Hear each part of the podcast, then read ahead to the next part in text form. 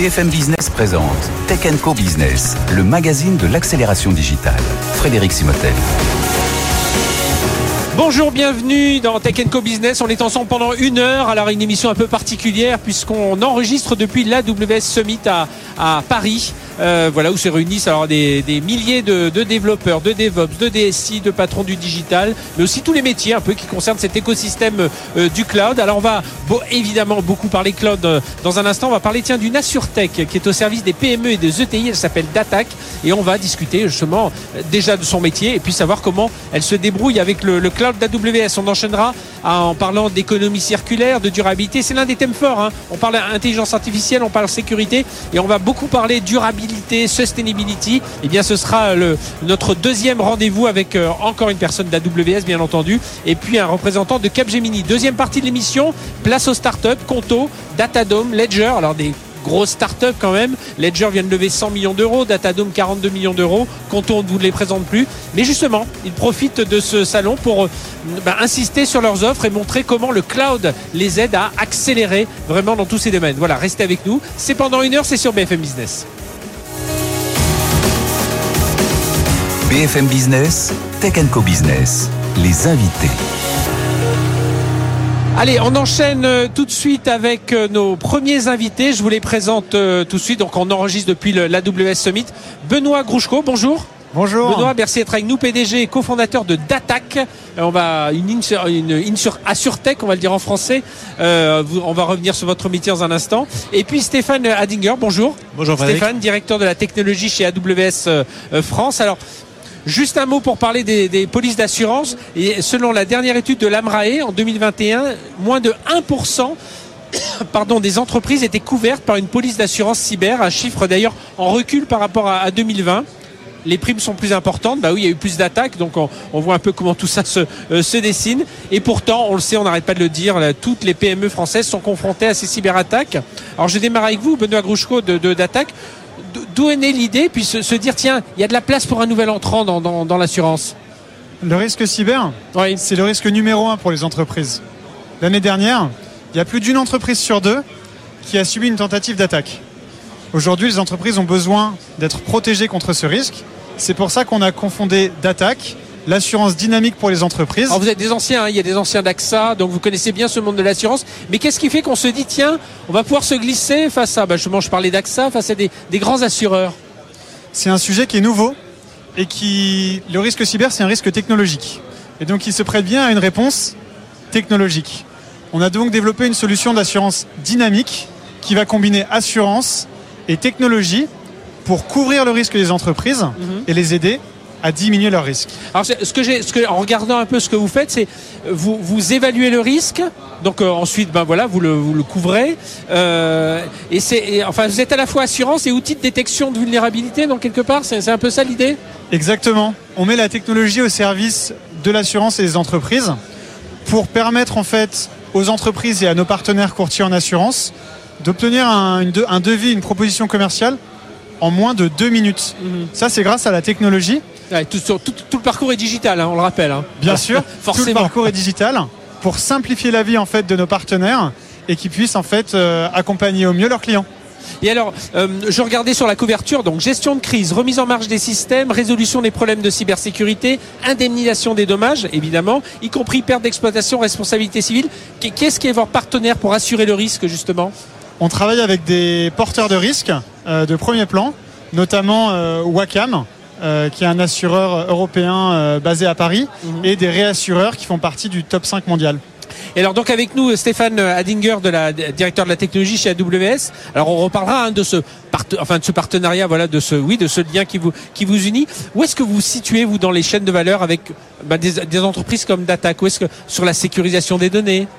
Ben, c'est un formidable complément finalement au, bénéfice du cloud, parce qu'aujourd'hui le cloud est la réponse aux enjeux de cyberattaque d'aujourd'hui, qui sont des, des enjeux de réponse massive, et aussi d'apporter le meilleur de la technologie pour la sécurité la sécurité, c'est la première priorité chez AWS, mais c'est aussi l'occasion de démocratiser ces, mhm. solutions de sécurité. C'est-à-dire que vous soyez euh, une ETI, euh, même une, start-up, un entrepreneur individuel ou une société du CAC 40, vous avez accès aux mêmes technologies, aux mêmes outils et donc au, au meilleur de la sécurité. Alors euh, Benoît, évidemment, quand on parle cloud, quand on parle cloud hyperscaler, hein, comme avec le profil d'AWS, on entend, on sort les termes de Privacy Shield, de Cloud Act, de RGPD. Quelles sont vos contraintes, vous, en qualité d'assureur, et comment vous êtes euh, garanti auprès d'AWS, voilà, que vous respectez euh, bah, tout ce, dont je viens de parler? La technologie, c'est un gros enjeu chez nous. D'abord pour mettre à disposition de nos partenaires une plateforme qui soit la plus réactive, la plus agile possible. Et tous les services de cybersécurité qu'on met à disposition de nos clients. On a en plus, étant assureur, des enjeux importants en cybersécurité nous-mêmes. C'est pour ça qu'en fait, on fait appel aux meilleurs Mhm. pour euh, avoir la plateforme qui répond le mieux aux enjeux du business. Et vos clients, ils sont, euh, euh, ils sont soucieux un peu de savoir où vont leurs data et tout ça? Est-ce que ça, c'est une, vous, êtes dans ce secteur depuis pas mal d'années? Est-ce que vous sentez quand même cette, bah, ce, ce signal, alors qui est plus un signal faible, mais vous sentez les, les- les- voilà, vos clients inqui- enfin inquiets, non, ils veulent savoir, ils veulent avoir un peu de transparence sur où, où sont leurs données. Avec tous nos services de cybersécurité, on collecte beaucoup d'informations sensibles sur nos clients. Effectivement, c'est très important que ces informations soient bien sécurisées. La localisation est un enjeu. Alors justement, Stéphane, c'est la question qu'on on vous pose forcément. Euh, Plus que de souveraineté, je parlerai de confiance. Et, euh, là, en ouverture, dans le, keynote d'ouverture à la WS Summit, Julien Groès a parlé de cette solution Nitro notamment. hein. Alors, euh, dites-nous un peu quelques mots autour de tout ça. Exactement. Donc aujourd'hui, il y a bien sûr tout l'aspect contractuel et réglementaire. Nous sommes conformes avec le RGPD et donnons tous les éléments pour que nos clients le soient. Mais nous avons voulu aller plus loin et proposer également une solution technologique. Ce qui fait que Nitro, ce sont des cartes accélératrices qu'il y a dans chacun des serveurs depuis 2017 et ça crée une barrière physique qui empêche tout accès aux données euh, qui ne serait pas fait par le client ou qui ne serait pas autorisé par le client. Et ça veut dire en particulier qu'aucun salarié chez AWS, aucun administrateur, aucune personne du support n'est en mesure techniquement d'accéder aux données de nos clients. Et ça, c'est une caractéristique extrêmement forte qui n'existe que chez AWS justement, Oui. de rassurer nos clients sur le fait qu'il n'y a que eux qui ont accès à leurs données et personne d'autre. Parce qu'aujourd'hui, ce que, ce que la question que je posais à Benoît, c'est vraiment une, euh, enfin, un, des, un, des premiers critères de choix. Les gens veulent savoir, euh, même si c'est pas forcément des données ultra stratégiques, on veut savoir où elles sont, qui peut y accéder, euh, voilà, comment elles sont sécurisées. Et c'est leur responsabilité de Oui. poser ces questions, de, de- justement de, de- de se renseigner là-dessus. Et donc, nous proposons tout cet aspect-là, c'est-à-dire à la fois la sécurité, la conformité avec les certifications, Mhm. et finalement cette nouvelle réponse technologique qui est de dire, en plus, même si demain la réglementation venait à changer euh, ou quoi qu'il arrive, vous auriez ce- de toute façon, il y a cette barrière physique qui empêche quiconque chez AWS d'accéder aux données clients. Ni- Nitro, ça veut dire qu'on n'a jamais les données en clair dans les serveurs AWS, c'est ça, c'est ça l'idée. Nitro, Enfin, ça veut dire que si le seul endroit où les données, un peu. alors le seul endroit où les données sont en clair, c'est au cœur du processeur. D'accord. Mais tout ce qui rentre ou qui sort du serveur est chiffré, Mhm. avec des systèmes où les- nos clients peuvent gérer les clés. Tout ce qui va dans les barrettes mémoire est chiffré également. Et donc c'est pour ça que Nitro crée cette, euh, cette enclave de sécurité autour du processeur, puisque euh, comme c'est le seul endroit où les données sont en clair, eh bien il faut avoir un- une barrière extrêmement solide pour la protéger.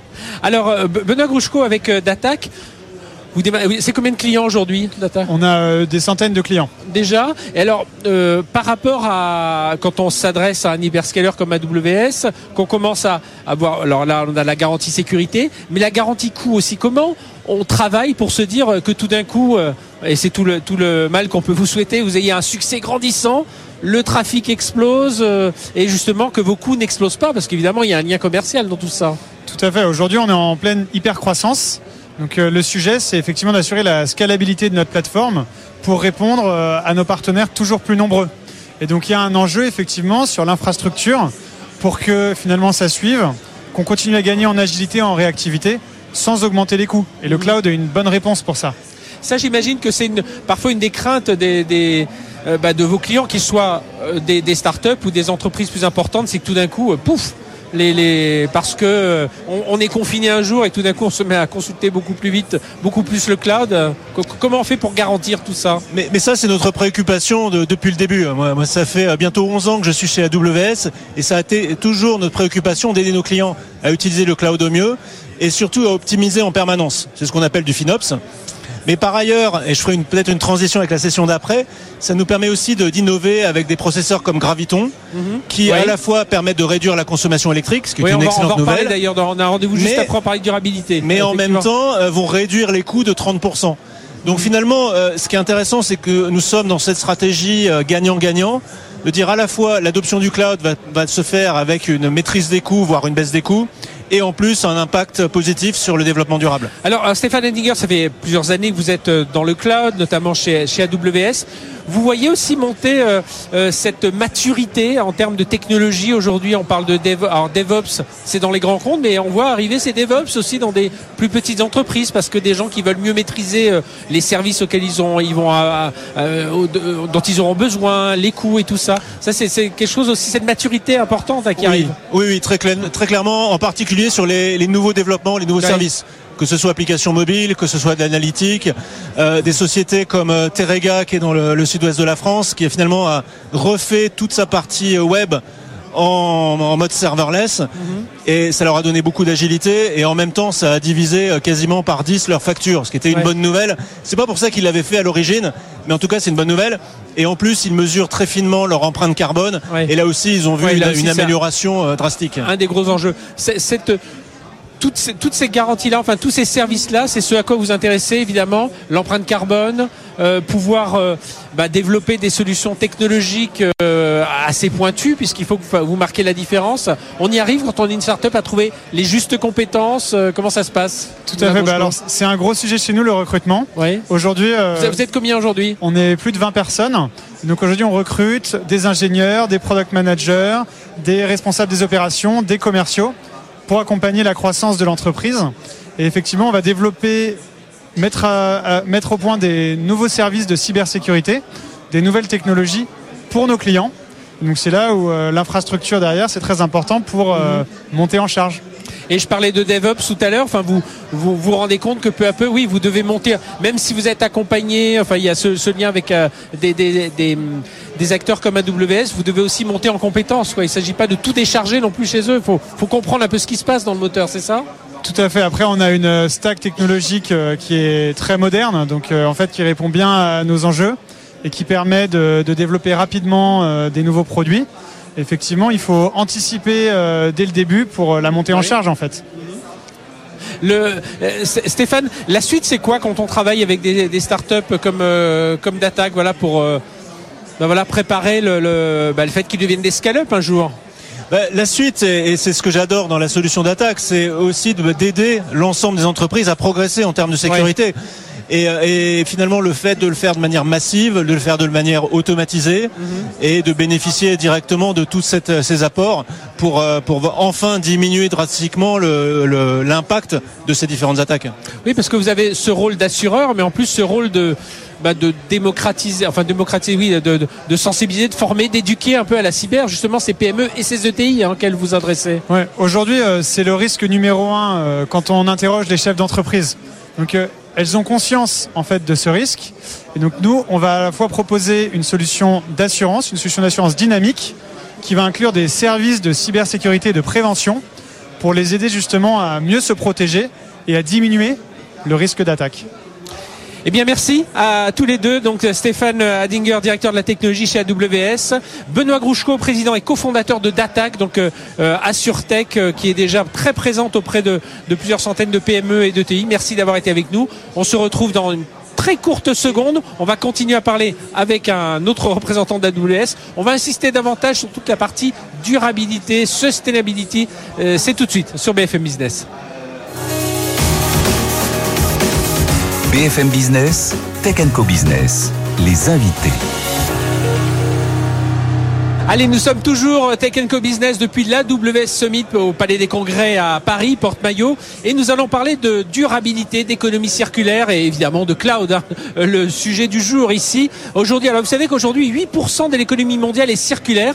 C'est un chiffre relativement bas lorsqu'on sait que 100 milliards de tonnes de matière sont extraites chaque année. Donc on va en parler avec euh, nos experts ici. Clément Chenu, euh, bonjour. Bonjour. Clément, merci d'être avec nous. Vous êtes responsable de l'offre économie circulaire chez, chez Capgemini. Et Philippe Desmaisons. Bonjour Philippe. Bonjour. Vous êtes ambassadeur développement durable chez AWS euh, France. Alors je vais démarrer avec vous Clément. Vous, vous lancez une offre, là, ça s'appelle Circular Cockpit. C'est ça, expliquez-nous en quelques mots ce que, ce que, ce que ça fait. Tout, tout, à fait. Alors pour nous, euh, la circularité, ça va forcément en accélération avec les technologies. C'est-à-dire que le cloud va jouer un rôle fondamental. C'est pour ça qu'on collabore avec AWS sur ce beau projet qui consiste à créer un cockpit de transformation autour de plus de 300 indicateurs oui. euh, pour mesurer la circularité et puis enrichir ces bases de données et in fine ensuite piloter la trajectoire des entreprises qui s'engagent dans ces mhm. nouveaux modèles euh, durables. Donc il y a un côté réduction de la demande en énergie, euh, euh, réemployer les produits voilà pour euh, circularité et recycler donc ces produits. C'est ça un peu le ce, ce, ce, cockpit avec ces 300 indicateurs, c'est ça? Tout à fait. Donc ces 300 indicateurs qui vont enrichir effectivement ces trois leviers qu'on connaît sous le nom des 3 R dans, entre nous dans, dans la circularité.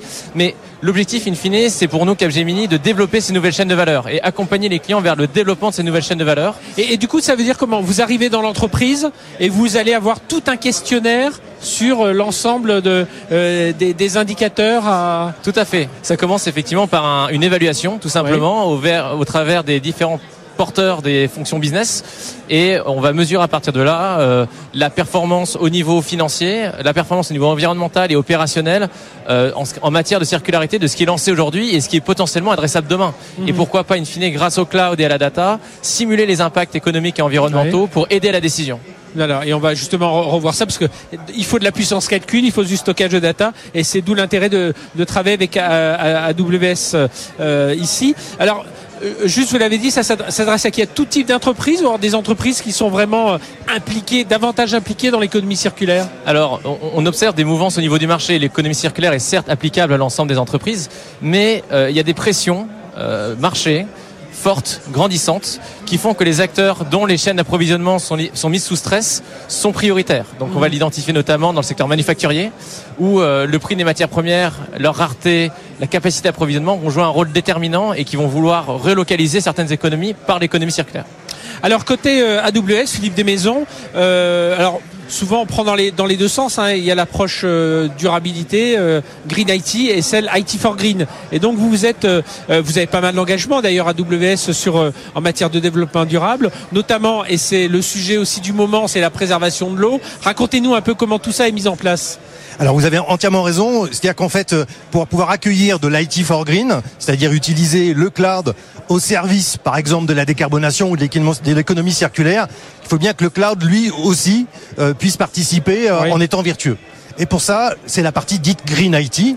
Donc il y a plusieurs axes. Hein. Donc il y a l'eau, effectivement. Les gens y pensent pas toujours. On pense beaucoup énergie renouvelable. Hein. Par exemple, en Europe, on a 95% en fait de, de l'énergie qui est utilisée dans les régions AWS qui est d'origine renouvelable.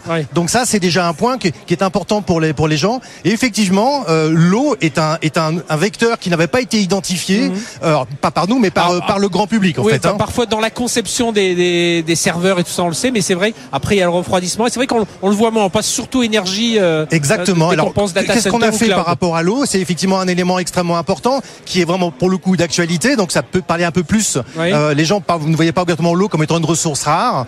Donc euh, on, a, on, a, travaillé sur le fait que donc l'eau sert à refroidir les serveurs et donc euh, l'eau dans ce cadre-là, nous en fait on l'utilisait très très peu. On va parce que en fait on utilise l'air pour refroidir nos data centers. Si on prend euh, par exemple la région qui est en Irlande, qui est une des plus grosses régions mhm. AWS, 95% du temps, il n'y a pas du tout d'eau qui est utilisée pour ah refroidir. Et il n'y a que 5% du temps. Et dans ces 5%, c'est que 1000 mètres cubes alors juste pour dire un petit peu 1000 euh, mètres cubes par data center, à quoi ça correspond C'est la consommation de 8 foyers euh, irlandais euh, annuels. Donc ça reste aujourd'hui quelque chose sur lequel on se bat au quotidien pour pouvoir faire en sorte que justement on ait une efficacité qu'on appelle le WUE, donc le Water Usage Effectiveness. Ah oui, c'est vrai qu'on avait le PUE avant, mais on n'avait pas le WUE. Exactement. Et donc c'est un élément sur lequel on travaille. Et puis on a aussi, au-delà de la partie purement euh, environnementale, on a la partie responsable. Oui. On consomme de l'eau et on a, on, a annoncé donc euh, euh, qu'on serait water positive avant 2030. Alors ça veut dire quoi? On va pas créer de l'eau, hein. Mhm. mais par contre, on travaille avec des ONG telles Water.org par exemple pour faire en sorte que on puisse au moins euh, travailler à faire que l'eau que nous utilisons soit restituée de manière potable dans les endroits où il y en a le plus besoin. Et on, avait Stéphane Adinger qui était là tout à l'heure, qui nous parlait aussi de, de processeurs. Euh, c'est Graviton, c'est ça? Exactement. parce que là aussi, il faut travailler sur l'économie d'énergie au niveau des processeurs. Hein. Exactement. En fait, on a plusieurs axes pour pouvoir euh, euh, travailler sur euh, le côté vertueux du cloud. Le premier, au-delà même de la partie processeur, que je vais y revenir, c'est véritablement, nous sommes le transport en commun de l'IT en fait. C'est-à-dire qu'en fait, on va avoir dans le data center beaucoup de personnes qui vont partager la ressources. C'est ce qui explique, comme l'a dit Julien Grouès ce matin dans la keynote, en fait, on utilise cinq fois moins d'énergie dans le cloud AWS ah par rapport à un data center privé. Mhm c'est un peu comme si on met en covoiturage cinq personnes dans une voiture ou une seule. C'est voilà. Ça, c'est le premier axe. Et le deuxième, vous finissez effectivement de le mettre en avant, c'est d'innover et de fabriquer des choses qui sont vertueuses dans l'usage. Donc par exemple, le processeur Graviton euh, donc euh, peut aller jusqu'à deux à trois fois moins euh, de, de, consommation énergétique, euh, tout simplement parce que cette logique de performance par watt a été un des critères de conception. Alors si, on revient sur, euh, sur ce côté des, des principes, euh, des principaux arguments autour de l'économie circulaire, hein, Clément Chenu de, de Capgemini, sur lesquels euh, vous, vous travaillez, c'est quoi Pourquoi les entreprises s'y intéressent davantage? Alors certaines évidemment sans doute parce que c'est fait partie de leur métier, elles ont des emballages, ce genre de choses. Mais pourquoi aujourd'hui vous suivez avec ces indicateurs encore plus d'entreprises? Parce qu'en réalité, les bénéfices ils sont économiques et environnementaux, ils vont au-delà du simple emballage et il y a plusieurs manières de l'adresser. On n'a pas besoin d'être un industriel ni d'être un recycleur pour justement faire de la circularité. Un exemple, c'est avec un énergéticien que nous avons accompagné. Nous avons développé une marketplace justement euh, conjointement avec AWS mhm. permettant d'optimiser les transactions entre les sites industriels, ce qui permet de mutualiser, mutualiser les stocks et in fine, quand il y a besoin d'activités de maintenance sur les sites, on n'a aucun doublon dans les stocks et on utilise des pièces neuves et usagées au mieux. donc vous pouvez suivre tout ça. Pour pouvoir suivre tout ça, effectivement. Et puis les gains, ils sont, euh, comme je disais, économiques et environnementaux. On réduit la pression sur les matières premières. D'ailleurs, l'économie circulaire à l'échelle a un potentiel de réduction de 28% sur mhm. la, pression sur les matières premières. Et puis tout ce qui est euh, émissions de gaz à effet de serre, puisque bien évidemment, les processus de production et de transformation de ces matières sont très énergivores. Et on parle de jusqu'à une réduction de 39% des émissions de gaz à effet de serre. Oui, et puis on, parle, c'est 700 000 emplois qui pourraient être créés dans l'Union européenne. Dans l'Union européenne seule, exactement. Et des revenus aussi qui sont considérables, puisque on considère que d'ici 2030, pareil, sur, à l'échelle de l'Union européenne, 10 milliards d'euros pourraient être générés. Mhm. Donc euh, un chiffre euh, clairement significatif. Et, là, c'est là, on parlait de data, parce que c'est à partir de cette data, et c'est là où tout le rôle euh, où AWS entre dans la chaîne de valeur, c'est récupérer ces data, travailler dessus, enfin, faire tourner des modèles. Exactement. C'est-à-dire qu'en fait, à partir du moment où le développement durable a pour vocation à optimiser ou à éliminer, il faut savoir euh, ben, mesurer, mhm. collecter. Et là, le cloud est la plateforme qu'on a vu qui est vertueuse, mais qui aussi a la capacité euh, purement en termes de solutions pour accueillir massivement de la donnée pour pouvoir bah, alimenter, bah, par exemple, des, des, solutions de type économie circulaire. Et c'est en ça que les partenariats pour nous sont vraiment clés, parce que notre métier, c'est d'être un fournisseur d'infrastructures qui est à la fois durable, robuste, compétitif. Mais ce qui est important aussi, c'est que ces solutions-là, on puisse les co-développer. Donc, on le fait avec avec Capgemini dans l'économie circulaire. On le fait aussi avec les éditeurs. C'est-à-dire par exemple, euh, il y a SAP la semaine dernière a annoncé donc euh, son produit phare euh, Sapana sur Graviton dont on parlait tout à l'heure. Donc ça veut dire qu'il faut aussi travailler avec les gens qui puissent utiliser les outils qu'on met à leur disposition mhm. pour qu'ils soient vertueux aussi dans les usages au travers de leurs solutions. Et, puis la, la, difficulté dans tout ça, j'imagine qu'il est Chenu de Capgemini, c'est aussi le passage à l'échelle parce que voilà, bah, faire des tests, c'est bien, avoir. Mais après, quand on est au niveau de, bah, de grands groupes autour des euh, avec lesquels vous travaillez, ben voilà, c'est là où il faut être performant. Exactement, et c'est en ça que la proposition de valeur de Capgemini est assez unique euh, en Europe. C'est-à-dire qu'on a des métiers très complémentaires, que ce soit le consulting, l'ingénierie, le digital, la data qui fait qu'on est capable de faire ce qu'on dit chez nous du bout en bout. C'est-à-dire qu'on va de la définition à la stratégie à son implémentation au plus bas des opérations. Et pour ça, on, a besoin de fédérer ces écosystèmes qu'on sait mhm. faire en tant que partie tiers avec l'ensemble des clients que nous savons accompagner sur les différentes industries et puis par les partenaires avec AWS notamment. Et c'est ça la richesse finalement de Capgemini, c'est développer ces solutions avec ses partenaires pour accélérer la mise en place de l'économie circulaire. Et là, je reboucle sur mon cockpit euh, d'économie circulaire là, avec tous ces indicateurs, c'est ça? Exactement. Donc, Exactement. Donc vous partez d'un outil d'aide à la décision qui vous permet ensuite d'identifier les bons projets prioritaires à fort valeur ajoutée qu'on est capable de développer ensuite au travers d'autres solutions et puis d'autres capacités d'ingénierie et de conseil qu'on qu'on peut fournir à nos clients. Eh bien voilà, merci à tous les deux. Voilà, c'est un sujet important ici hein, euh, au sein de la AWS Summit. Je vous dis, on parle d'intelligence artificielle, on parle de sécurité, de cloud de confiance, etc. On parle aussi beaucoup de durabilité, d'empreinte carbone, d'économie circulaire. C'est pour ça qu'on voulait un peu mettre l'accent sur ce euh, sur ce point avec nos deux invités. Merci, euh, Clément Chenu, donc responsable de l'offre économie circulaire chez Capgemini. Et puis ben voilà, euh, renseignez-vous si vous voulez en savoir plus sur ce cockpit, ce circular cockpit si on le dit en anglais. Merci Philippe Desmaisons, donc ambassadeur développement durable chez AWS. Et puis ben voilà, on va poursuivre avec tous nos invités, continuer à parler de des, des bénéfices du cloud aujourd'hui celui d'Amazon en l'occurrence mais euh, euh, vous allez voir beaucoup d'entreprises encore ont marqué une courte pause et on va se retrouver juste après avec euh, Conto, Datadome, Ledger voilà comment ils progressent, comment ils accélèrent notamment grâce au cloud c'est tout de suite sur BFM Business BFM Business présente Tech Co Business, le magazine de l'accélération digitale. Frédéric Simotel. Allez, on se retrouve deuxième partie de l'émission Tech Co Business sur BFM Business et nous sommes avec Émeric Augustin. Bonjour Émeric. Bonjour Frédéric. Merci d'être avec nous, directeur de la technologie de, de, Conto. Alors Conto, spécialiste de la gestion financière des, des entreprises, mais aussi des, des particuliers aussi. Euh, il y en a quelques-uns ou... Nous sommes spécialistes en entreprise. Ouais, ouais c'est plutôt entreprise, c'est ça. tout d'un coup, j'avais, j'ai eu un doute au moment où je présentais. Donc vous simplifiez pour ces entreprises le quotidien bancaire, le financement, la comptabilité, la gestion des dépenses. Lancé en 2017, 350 000 clients, euh, 1000 personnes aujourd'hui dans le groupe, et puis vous avez levé 622 millions d'euros à peu près depuis la, la création. Dernière euh, innovation, c'est le, euh, l'accompagnement justement des experts comptables. Ça, c'était une, offre qui, manquait à l'offre Conto. Alors, on a lancé la semaine dernière Conto pour les experts comptables. Mhm. Et nos 350 000 clients dont vous venez de parler, aujourd'hui, ils sont chez Conto parce qu'on leur apporte une solution euh, simple, et fiable pour répondre à l'ensemble de leurs besoins évidemment le compte pro, mhm. les cartes, ce que tout le monde attend. Et puis, puis moins cher au départ. Il faut quand même rappeler que quand vous avez lancé Conto, euh, par rapport aux banques euh, traditionnelles qui, lorsqu'elles s'adressaient à des plus petites entreprises, les tarifs étaient euh, voilà et Conto est arrivé aussi avec en disruptant pas mal de choses. Nous mettons un point d'honneur à des tarifs clairs, transparents. Et donc cette simplicité aujourd'hui, nous l'amenons dans des couches de services au-dessus du compte pro, mhm. que ce soit les offres de financement, euh, la gestion des factures, la gestion des dépenses de l'entreprise, la précomptabilité. Et c'est là qu'on arrive à Conto pour les experts comptables, puisque les clients nous demandent de faciliter ça jusqu'à leur expert comptable, qui est leur partenaire privilégié. Donc finalement, c'est l'entreprise qui est déjà cliente de Conto qui va jouer un peu le, euh, l'aiguilleur chez le chez l'expert comptable, c'est ça C'est possible comme ça, mais ça peut être aussi l'expert comptable qui va avoir la meilleure expérience chez Conto pour faire son travail au sein de l'entreprise, donc qui va recommander Conto comme compte pro à ses clients.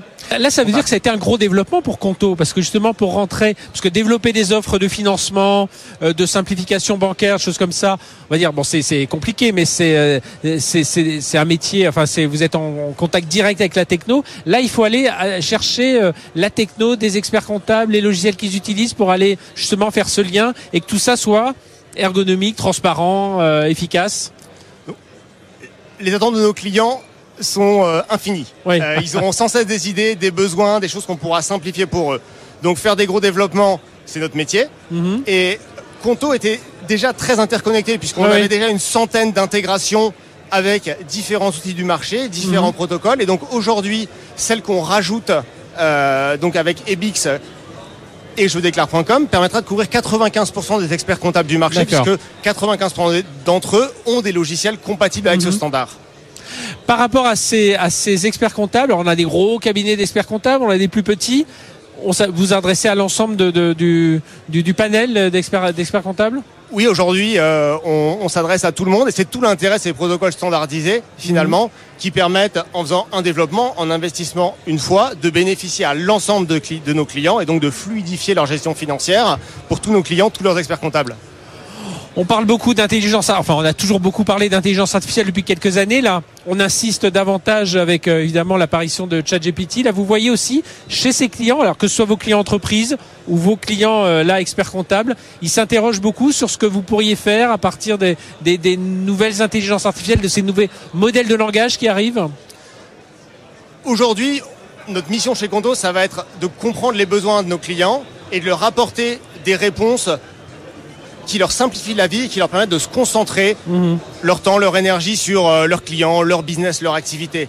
Donc en fait, pour Conto, on n'a pas tellement besoin que nos clients se demandent ce que c'est qu'un intelligence artificielle. On a besoin que l'entrepreneur du BTP qui a eu besoin de passer chez Laura Merlin pour acheter quelque chose pour faire son chantier de la journée, il scanne la facture, elle termine correctement taguée dans son lit de comptabilité, il s'est passé mhm. beaucoup de choses entre les deux, il y a peut-être une intelligence artificielle, mais en fait, il n'a pas besoin de se poser la question. Pour lui, ça marche, ça devrait juste marcher comme ça. Donc c'est ça notre vision de l'intelligence artificielle aujourd'hui euh, chez Conto. Aujourd'hui, Conto, c'est 350 000 clients, donc ça veut dire que vous êtes euh, sur la place depuis un moment. Est-ce que vous avez senti aussi venir cette, cette musique de la, euh, la data, des clients plus inquiets de savoir, enfin, inquiets non, peut-être plus concernés par ou sur leur data, euh, qui s'en occupe et savoir que ben voilà vous travaillez avec un, un, hyperscaler alors qui est plus efficace etc mais euh, sur cette sécurité cette confiance autour de la data est-ce que ça c'est c'est quelque chose qui remonte aussi de la part de vos clients? Ça nous arrive d'avoir la question, euh, notamment sur une fraction de nos clients qui sont plus tech, puisqu'aujourd'hui on va adresser des clients extrêmement divers. Ça va de l'entrepreneur de BTP dont je parlais au freelance informatique, en passant par des sociétés que vous recevez sur ce plateau. Aujourd'hui, euh, l'hébergement est euh, physiquement en France, sur euh, le data center parisien d'AWS. on surveille d'extrêmement près toute la réglementation applicable, puisque bien mmh, évidemment, c'est une entreprise réglementée. et aujourd'hui, on considère que les solutions euh, en place répondent à l'ensemble des besoins. À, vos besoins et à ceux de, à ceux de vos clients. Euh, on parle aussi, moi je profite aussi de ce salon et d'avoir des, des, entreprises comme, comme les vôtres pour savoir comment ça se passe aussi euh, en termes de... Euh, de charge, de, de, de, puissance. Enfin, quand vous travaillez avec quelqu'un comme euh, comme euh, comme AWS, de se dire tiens, tout d'un coup, imaginons cette offre pour les experts comptables, et c'est tout le mal qu'on vous souhaite ça explose, il y a pas mal de clients, ça fait monter euh, évidemment l'utilisation du cloud. Comment vous garantissez un peu de rester à des niveaux de dépenses, voilà, pour équilibrer vos comptes soient équilibrés? Ça, comment ça se passe ces, ces négociations-là? Aujourd'hui, euh, les besoins des clients Conto sont relativement prévisibles. D'accord. Euh, on a une croissance qui est forte, donc on s'assure d'être en permanence capable de faire x2 sans aucun souci et jusqu'à x10 ah en ayant un plan. Donc aujourd'hui, on a toujours des marges importantes et c'est là que le cloud euh, nous aide beaucoup. Et nous, on va toujours à nouveau se reposer la question de qu'est-ce que le, qu'est-ce que le client euh, veut qu'on sécurise mhm. Le client, il veut que son application soit disponible, il veut qu'elle réponde, elle veut que le service client euh, réponde en quelques minutes. Et c'est, c'est aussi ces considérations-là sur lesquelles on va travailler. Aujourd'hui, les sujets techniques sont largement euh, assez maîtrisés et confortables pour que ce ne soit pas là qu'on mette l'essentiel d'énergie des équipes en réalité. Eh bien, merci d'être venu nous parler de tout ça, Émeric Augustin, donc directeur de la technologie de Conto. Donc, euh, il y a quelques semaines, c'était une nouvelle offre sur le besoin de financement des PME. Et puis là, c'est donc cette offre euh, Conto pour les experts comptables. On l'a compris, voilà, maximum de transparence, d'efficacité pour cette profession vis-à-vis de leurs clients. Et donc, via Conto. Merci beaucoup. Merci beaucoup, Frédéric. De, à bientôt. de tout ça et bonne journée sur la WS Summit. On se retrouve dans un instant. Tiens, on va parler cybersécurité avec Datadome. C'est tout de suite sur BFM Business. BFM Business, Tech Co Business, l'invité. Allez, on poursuit Tech Co Business sur BFM Business. Évidemment, si vous avez manqué la première partie de l'émission, retrouvez-nous en replay en podcast ou sur la chaîne Tech Co TV. Avec nous, Gilles Valbrou, bonjour. Gilles, merci d'être avec nous. Vous êtes directeur technique de Datadome. Alors, on vous suit depuis un moment chez BFM Business. Là, c'est quand même la belle levée de fonds euh, dans le domaine euh, de la cyber, mais même dans le domaine des, des, euh, des startups de façon générale. 38 millions d'euros pour lutter contre les cyberattaques, la, des bots, la fraude en ligne, parce qu'il y a beaucoup de choses. Alors, rien qu'en 2022, je regardais les chiffres, Datadome aurait bloqué plus de 250 milliards de tentatives de fraude en ligne. Alors, c'est des bots hein, qui composent quand même l'immense majorité de, de, de, ces, de ces attaques qui essaie d'avoir des mots de passe, enfin voilà, qui, qui tourne, nous, expliquer, nous expliquer tout ça. Aujourd'hui, c'est 300 clients. C'est ça à peu près euh, euh, Datadome, 180 personnes à Paris. Il y a un beau chiffre d'affaires à New York. Alors euh, vous donnez pas les chiffres, mais on sait que c'est euh, voilà, il y a une belle activité qui est, qui est faite à, à New York, euh, créée en 2015. Alors rappelez-nous un peu. Alors c'est une plateforme SaaS, hein, bien entendu. Et Comment, ça se passe concrètement? Je suis un client, je veux savoir euh, ne pas me faire attaquer. Comment, comment j'installe Datadome aujourd'hui? Alors c'est très simple. En fait, on vient s'installer au cœur des infrastructures web de nos clients. Donc on a tout un ensemble de modules qui, qui supportent l'intégralité des stacks du marché. Et on vient installer ce module au sein, par exemple chez un load balancer ou sur un site web directement. Euh, dans la chaîne de traitement des requêtes euh, du site web pour collecter une empreinte euh, du trafic internet de nos clients, l'analyser en temps réel sur notre solution, fournir une réponse en moins de 2 millisecondes à l'infrastructure. C'est la rapidité, qui exactement. Et là, il faut être très efficace dans ce domaine-là pour arriver à bloquer au plus tôt les attaques qu'on a détectées mhm. et donc empêcher le trafic frauduleux d'arriver jusqu'à l'origine de nos clients et donc protéger leur stack et leurs données. Donc on s'installe, c'est un agent en fait qu'on va installer. C'est ça. au sein. C'est un petit bout de code, un petit module qui vient en fait qui est spécifique à chaque infrastructure du marché. Ça c'est une expertise qu'on a développée dans le temps mmh, chez ah Datadome pour arriver à cibler la bonne infrastructure, s'intégrer dedans. On vient bloquer le traitement de la, de la requête, l'analyser, attendre un petit peu pour qu'on analyse euh, cette requête sur nos serveurs et ensuite bah du coup décider du blocage ou euh, de la classification trafic humain. Et alors euh, je disais euh, avec Datadome c'est bloquer les tentatives de fraude en ligne par ces robots mais c'est aussi je crois que vous, vous, travaillez aussi sur les attaques DDoS hein, Exactement. par déni de service ouais. Alors c'est en plus c'est une tendance qu'on voit nettement évoluer dans le temps ces derniers temps. On a vu on a vu récemment sur l'Assemblée nationale là, qui, a, qui, a, été il y a deux trois semaines. Tout à fait ces attaques qui changent beaucoup en fait les, les attaquants sont se sont adaptés aux infrastructures classiques du marché aujourd'hui donc les WAF euh, historiques et euh, ils, ont, ils sont capables de fournir des, des, des, attaques très ciblées, très courtes dans le temps. On voit des patterns mhm. d'une minute à peu près, où on a une forte distribution d'IP, une forte volumétrie qui arrive sur le site. Donc c'est euh, très optimisé en termes de charge et ça peut faire souffrir énormément les sites. Donc notre notre solution est capable de détecter sur des petites fenêtres de temps comme mhm. ça cette attaque et dès les premières requêtes arriver à les bloquer, ce qui euh, n'est pas le cas aujourd'hui des infrastructures existantes. Et évidemment, comme c'est des solutions avec euh, beaucoup d'intelligence à l'intérieur, on a du machine learning, c'est-à-dire que ça apprend continuellement euh, des nouvelles attaques. Hein. c'est ça pour détecter ces comportements anormaux, c'est ça l'idée Tout à fait. Et c'est un enjeu très fort chez nous, donc d'être capable d'analyser assez finement ces attaques, mais avec une forte dimension de performance, c'est-à-dire qu'on déploie ces modèles de machine learning à the edge, donc mhm. vraiment au plus proche des infrastructures de nos clients, notamment les infrastructures déployées sur les cloud providers. Et donc d'arriver à bloquer très efficacement avec cette logique euh, qu'on déploie au plus proche des serveurs de nos clients pour arriver à bloquer efficacement le trafic et donc décharger euh, le site web de ce trafic frauduleux. Et, et Gilles de, de, Datadome, comment on réussit à se maintenir à jour voilà, Comment on réussit à toujours euh, coller? Parce qu'évidemment, on dit souvent les pirates ont une longueur d'avance. C'est pas toujours le cas. Hein. Euh, tout le monde travaille aussi à ce que les les, bah, les éditeurs comme vous aient cette longueur d'avance. Mais voilà, comment on, on, se maintient toujours Alors plusieurs enjeux. Effectivement, je suis d'accord avec vous. L'évolution des attaques a, a beaucoup changé ces derniers temps on voit des pirates qui mettent des moyens et qui ont accès à des moyens assez technologiques assez euh, assez euh, faciles maintenant. Mhm. Donc euh, sur la partie mise à disposition des IP, puissance de calcul aussi mise en place. Alors comment on fait chez nous pour se pour garder cette longueur d'avance comme vous disiez On investit pas mal. Donc là c'est le cadre des investissements qu'il y a eu récemment chez nous côté mhm. R&D. Donc il y a d'une part la partie machine learning. On a des humains qui contrôlent ces, algorithmes-là et qui investissent donc des, des data scientists qui viennent investir dedans.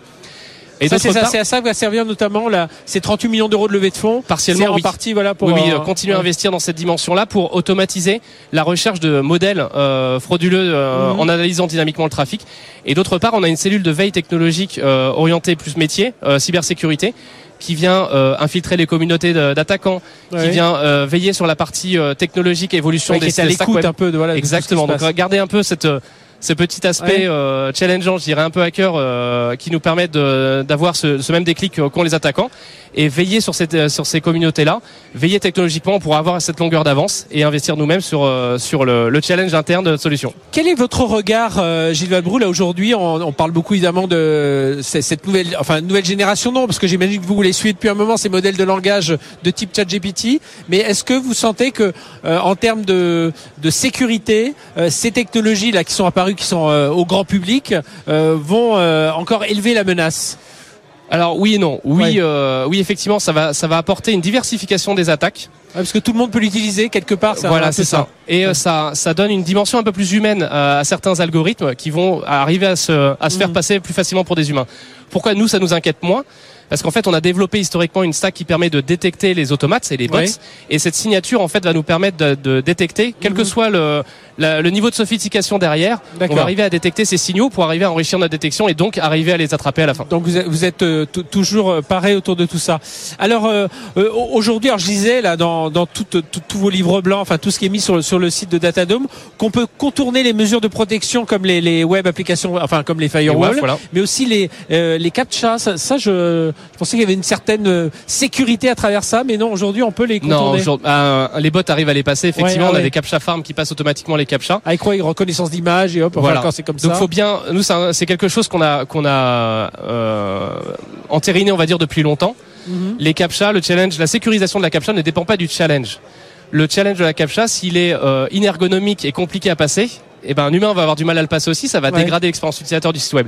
Et c'est quelque chose chez Datadome sur lequel on met beaucoup d'importance, préserver cette, euh, ce, comportement humain, préserver cette navigation pour que l'humain puisse arriver à surfer euh, naturellement sur le site web sans être pénalisé pour aller cliquer sur des passages piétons, des bouches incendies, etc. Et alors je voyais d'autres choses aussi que, que vous indiquiez, le, le, cloisonnement entre les dispositifs de sécurité et les systèmes antifraude, ça, ça favorise les, les, les attaques aussi ça, Oui, avoir, avoir cette capacité à collecter, on le voit chez nos clients de plus en plus, avoir cette capacité à collecter les signaux métiers, à les recroiser sur des signaux euh, plus bas niveau, je dirais, et euh, euh, sur la partie infrastructure, etc. C'est fondamental aujourd'hui pour avoir un moteur de décision basé sur ces signaux qui soit qui soit commun mhm. et qui arrive à bloquer massivement ces attaques qui viennent de tous les fronts en fait. Et chez Datadome, c'est vrai qu'on a euh, cette capacité à monitorer le site web, les API, la partie mobile qui est euh, aujourd'hui très ciblée par les attaquants, parce qu'en général moins sécurisée, moins. Euh, c'est pas quelque chose qu'on a en tête quand on cherche à sécuriser son site web, mais c'est il y a de la donnée là, et mhm. les attaquants vont forcément la chercher. Ouais. Alors Gilles Valbrou de Datadome, on est aujourd'hui sur la AWS Summit, donc lien avec le cloud, avec AWS. Je l'ai dit en, en, introduction, vous êtes un, un éditeur SaaS, hein, vous développez ça sur la plateforme SaaS il y a un accord. Comment ça se passe? Alors comment comment AWS vient s'intégrer dans votre chaîne de valeur?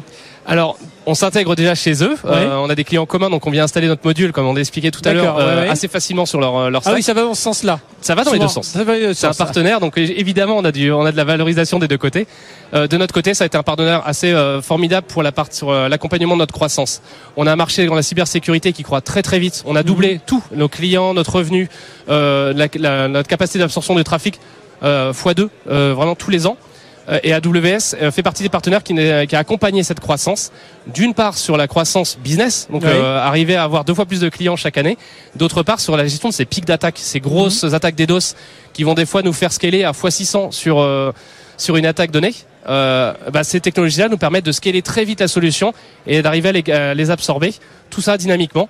Et c'est euh, des gros partenaires comme AWS qui peuvent nous, fournir cette capacité euh, d'infrastructure à scaler. Et donc vous êtes aussi en mesure de rassurer vos, vos clients parce qu'évidemment quand on parle des hyperscalers, que ce soit Amazon, Google, Azure, voilà le cloud de confiance, tout ça, vous aujourd'hui vous garantissez en disant bah voilà on travaille sur vos datas, mais euh, on est voilà on est garant quand même que toutes ces datas respectent RGPD, enfin tout ce que l'on tout ce C'est très important aujourd'hui en Europe notamment, et ça va arriver partout dans le monde, on pense assez rapidement.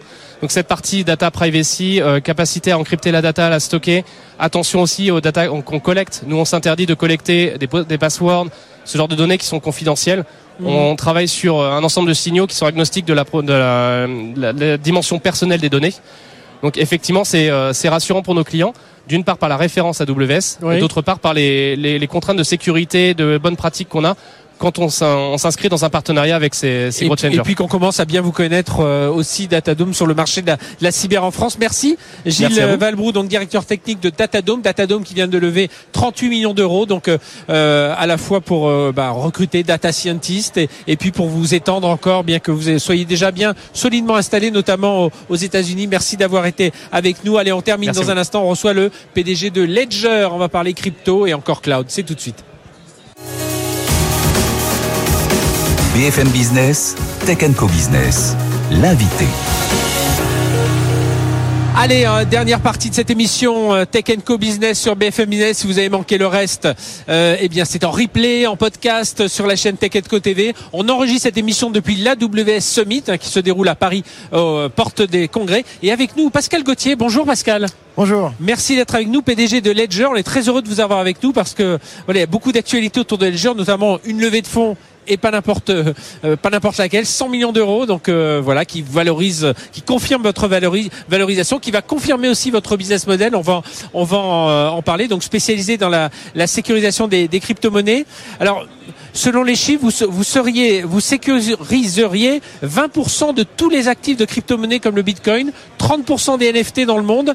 Et vous et la particularité c'est que vous avez pour rassurer. Et moi, j'en suis un des, utilisateurs. Une clé USB, une carte. Enfin voilà, vous allez nous, dire tout ça euh, avec ces dernières innovations. Ma première question, c'est lever 100 millions quand on a toute l'actualité de la crypto ces dernières semaines qui est, qui est pas était pas terrible. Euh, ça, ça a été un peu compliqué, bien que Ledger ait quand même une solide réputation. Oui, c'est vrai. Bon, c'est toujours compliqué de lever de l'argent, moi je trouve. Oui, de toute façon. Euh, c'est bon, je, je, trouve jamais que c'est un exercice quand on a un secteur un peu, tout d'un coup, on a quelques annonces un peu sulfureuses, quelques turbulences, quoi. Ouais, ça, mais il y avait les deux côtés de la pièce, c'est-à-dire que c'est vrai qu'il y avait du vent de face hein, pour lever de l'argent, donc ça, on peut pas dire le contraire. Mais d'un autre côté aussi, toutes ces mauvaises nouvelles entre guillemets pour l'industrie avec euh, la débâcle de FTX ou même euh, ce qui s'est passé avec euh, les, les, banques là en début d'année. ça finalement c'était une une validation de notre business model en fait. Et on a vu, d'ailleurs, on a réussi à prouver une corrélation assez forte entre tous ces événements et plus de chiffre d'affaires pour, pour Ledger. Vous, vous, pensez que vous avez réussi à tirer un peu parti, euh, dans, dans, le bon sens du terme, bien entendu, de montrer, ben nous, euh, voilà nos valeurs, voilà nos euh, comment on fonctionne, et justement, on se démarque un peu de certains acteurs? Oui, c'est exactement ça en fait. Ça a validé le modèle qu'on promeut depuis 2014. Et en fait, Ledger, ça s'est comporté comme un, un espèce de, de coffre-fort dans lequel les gens sont venus euh, déposer leur argent, tout simplement et euh, l'argent qu'ils contrôlent. Parce que nous, notre modèle, bien sûr, c'est de donner des outils aux gens pour qu'ils puissent eux-mêmes contrôler leur argent, contrairement à donc tous les accidents industriels qu'on a pu voir euh, en 2022 dans les crypto-monnaies, qui étaient l'inverse. On a fait confiance à un tiers et le tiers a trahi notre confiance. Alors cette levée de fonds, ça va servir à, quoi Alors? À recruter toujours, mais euh, quoi d'autre? Non, ça sert à faire deux choses. Euh, ça sert à, à, continuer de maintenir l'innovation et mhm. continuer de développer des produits et les amener sur le marché. Et ça sert aussi à constituer un stock pour le Stax, qui est notre nouveau produit qu'on va finalement commencer à livrer à partir de ah mai. Oui, déjà. Donc, euh, on, aura ça. Alors, justement, sur les nouveaux produits, je reviens aussi sur ce. Il y avait cette clé USB, il y a ce format aussi carte de crédit qui a qui a le l'atout de bah, de rassurer un peu les les, les parce que vous adressez autant B2B qu'au B2C. Hein, il faut faut le rappeler aussi. Ouais, on, fait les deux effectivement. Donc il y a la branche B2C pour laquelle on est connu. Hein. On est euh, d'abord euh, une société consumer, comme disent les Américains, et ensuite, euh, grâce à ça, on a développé une offre entreprise qui, euh, qui est vraiment une des meilleures au monde en ce moment, et c'est ça qu'on présente aujourd'hui d'ailleurs euh, mhm. à AWS, avec AWS. et le, format carte bleue dont vous parlez, donc c'est le nouveau produit, c'est Stax. Effectivement, ça ressemble à une carte bleue, mais ça n'en est pas une. La grande innovation, c'est qu'on a un écran en e-ink Hein, qui est courbé complètement. Donc oui, c'est format carte de crédit, voilà. Faut, faut format carte de crédit, mais c'est un peu plus épais, mais ça peut se ranger dans un portefeuille comme une mhm. carte de crédit. Et donc ça, c'est le produit qui est attendu. On a explosé les précommandes, hein. on a dû les suspendre parce ah bah, que c'était parti trop vite. Bah, ça rassure quelque part, non? Que d'avoir euh, que d'avoir ça. Euh, bah, c'est le seul élément qui est tangible en fait dans une vie qui est complètement dématérialisée. Et donc, si on a ces cryptos, c'est une chose. Mais pour savoir qu'on possède bien ses clés privées, c'est toujours agréable d'avoir son ledger dans la main. Mhm. Alors aujourd'hui, euh, tiens, euh, parlons un, mot aussi sur le recrutement. Vous avez eu pas mal de. Il y avait Sébastien Badeau qui vient d'Alibaba. Il y avait Yann Rogers qui venait de chez LVMH. Il y avait euh, Tony Fadel aussi, le, patron, enfin, qui est venu vous vous prêter main forte. Ça aussi, ça fait partie de l'innovation. C'est aller chercher un peu des des, des profils qui viennent, voilà, d'un d'Alibaba puis d'autres vies avant. Tony Fadel, voilà, toute l'univers Apple pendant pas mal d'années. Euh, ou, Nest, là c'était lui le thermostat aussi. Je sais qui disait, mais le business c'est une combinaison de la guerre et du sport. Et comme dans le sport ou même dans la guerre, il faut avoir les meilleurs généraux si vous voulez euh, gagner les batailles et éventuellement euh, gagner à la fin. Ou même si vous voulez gagner la Champions League, il faut quand même avoir deux trois joueurs stars. Et c'est vrai que quand on s'adresse à un problème aussi difficile que euh, créer la nouvelle génération de hardware qui va mhm. sécuriser tous ces secrets, ouais. euh, on pouvait pas faire mieux que d'aller chercher euh, Tony Fadel pour euh, pour faire le, le prochain produit et, et, pour aussi changer Ian, Tony Fadel, Seb tout ça, c'est aussi pour changer l'approche en fait et devenir une société qui fait, qui pense d'abord au produit et au consommateur et ensuite à la technologie. Et on tombe pas dans l'écueil. C'est là où il faut réussir ce passage pour. Alors, vous êtes déjà une scale-up, on va dire, mais voilà, c'est là où il faut réussir ce passage de ouais, pas Vous savez, le, le cimetière de l'innovation est plein d'innovations françaises qu'on n'a jamais réussi finalement à, à, commercialiser et à marketer.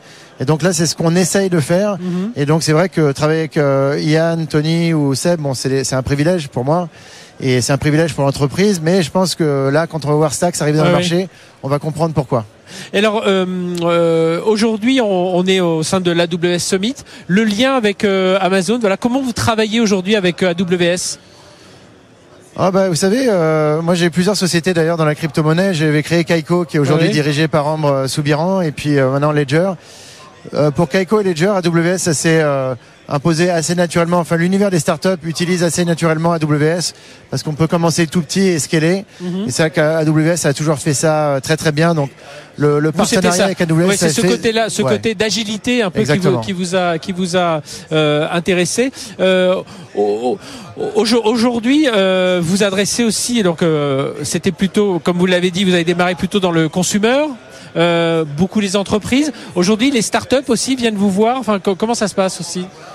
Oui, bah, vous savez, dans l'univers des crypto-monnaies, vous avez euh, toutes les nuances de gris. Ça part du consommateur, ça va jusqu'à la grande banque et euh, toutes les nuances de gris au milieu, savoir les petits business qui se lancent ou même maintenant, vous savez, la crypto, ça sert aussi à faire des jeux vidéo. On peut faire des jeux vidéo Web 3 si on fait des jeux vidéo Web 3, on se retrouve avec un problème de gestion de trésorerie, de mmh, gestion de tokens. Et c'est pour ça qu'on utilise nos technologies. Et encore une fois, c'est Ledger Entreprise qu'on est venu présenter à AWS. Parce que via AWS, nos solutions sont maintenant distribuées aux clients AWS. Ouais. Alors on est dans un univers aussi où la réglementation compte beaucoup où elle, elle, elle, bouge un peu avec le marché. Comment vous réussissez à, à travailler avec, à anticiper un peu tout ce qui peut se passer dans ce domaine? On l'a vu hein, dernièrement avec les, les, régulateurs américains qui sont attaqués à des Binance et tout ça. Euh, voilà, comment on rassure un peu ces investisseurs? Là, vous, vous avez dû le faire bien entendu, mais aussi ses collaborateurs, ses clients. Vous savez, nous, on est une société de technologie. On n'est pas une institution financière. Ouais. On touche pas à l'argent, euh, puisque forcément, c'est l'argent appartient à nos clients. Donc imaginez-nous comme, euh, imaginez-nous comme un vendeur de coffre-fort. Mhm. la banque est, régulée, mais euh, le, le, fabricant de coffre-fort euh, n'a pas de régulation particulière qui s'applique à lui. Alors il y a toujours encore des nuances, donc on fait très attention à la régulation. On a on fait un grand travail sur la régulation aux États-Unis et en Europe, où notamment on rassure le régulateur grâce à nos technologies. Parce que nos technologies, ce qu'elles amènent, c'est de la sécurité, de la sécurité de la gouvernance. La plupart des entreprises qui se font hacker, c'est souvent dans la gestion de leur gouvernance. Oui, c'est plus une logique ou un bon sens qui a disparu tout d'un coup que, que vraiment la technologie qui a été mise à mal. Et donc nous, on fait beaucoup d'éducation, on apporte beaucoup de contenu euh, euh, autour de l'éducation sur les crypto-monnaies et des technologies qui permettent aux régulateurs de mieux comprendre ce qui se passe et d'avoir un meilleur contrôle sur les entités centralisées. Voilà. Et donc nous, euh, on est le meilleur ami du régulateur. Mais très bien, bien merci d'avoir été avec nous. Il nous tarde hein, de voir arriver ce, ce, ce Stax aussi, euh, euh, parce que là, là, je sens qu'il y a vraiment, euh, enfin quand, quand vous l'aviez annoncé, il y avait déjà eu un petit élan, enfin on, sentait une petite dynamique autour du marché, mais là on sent que ça, ça va aller plus loin. Donc la, la clé USB et, et je pense que pour déjà les Français sont assez porté hein, par les, les, les crypto-monnaies. Ils, n'hésitent pas à y aller, même s'ils connaissent moins bien la bourse. Mais en tout cas, ça, ça fonctionne. Merci Pascal Gauthier d'avoir été avec nous, PDG de, de, Ledger, et de nous avoir accompagnés à l'AWS Summit. Voilà, cette émission se termine. On se retrouve la semaine prochaine. Même heure, mais pas même endroit. On va repartir dans nos studios. Merci de nous avoir suivis depuis l'AWS Summit. Excellente semaine sur BFM Business. Tech Co Business sur BFM Business.